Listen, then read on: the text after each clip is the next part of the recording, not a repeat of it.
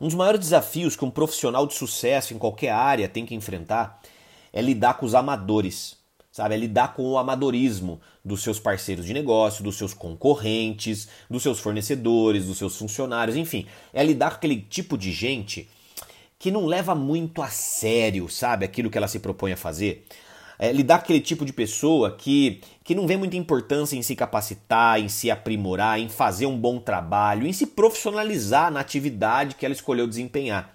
E nos dias atuais, aliás, há muitas décadas atrás, o profissionalismo já deixou de ser um diferencial competitivo e passou a ser um fator de sobrevivência no mercado, gente. Ou você se profissionaliza, ou você tá fora, cara. O mercado vai te engolir que, que isso quer dizer, Cadu? Quer dizer que os amadores eles vão se fuder. Os amadores eles vão voltar para casa chorando. Os amadores não vão ter sucesso. Mais dia, menos dia, a concorrência mais preparada e mais profissional vai roubar o seu cliente, vai roubar o seu prospecto, vai roubar é, o seu contrato, vai roubar o seu serviço. É assim, cara. O mundo é assim. Então vou, vou dar um recado para aquelas pessoas que ainda não se profissionalizaram, ainda são amadores. Cara, se profissionaliza, velho. Investe em capacitação, leva a sério sério aquilo que você escolheu fazer, cara. Leva, leva como prioridade aquela decisão que você tomou profissional na sua vida, para que você possa realmente se destacar e ter o seu lugar ao sol. Agora, se você não tiver disposto a se profissionalizar, cara, sai do caminho porque tá atrapalhando, sabe? Não basta os profissionais de sucesso ter que matar 10 leões por dia, a gente ainda tá tendo que desviar de um monte de anta no caminho.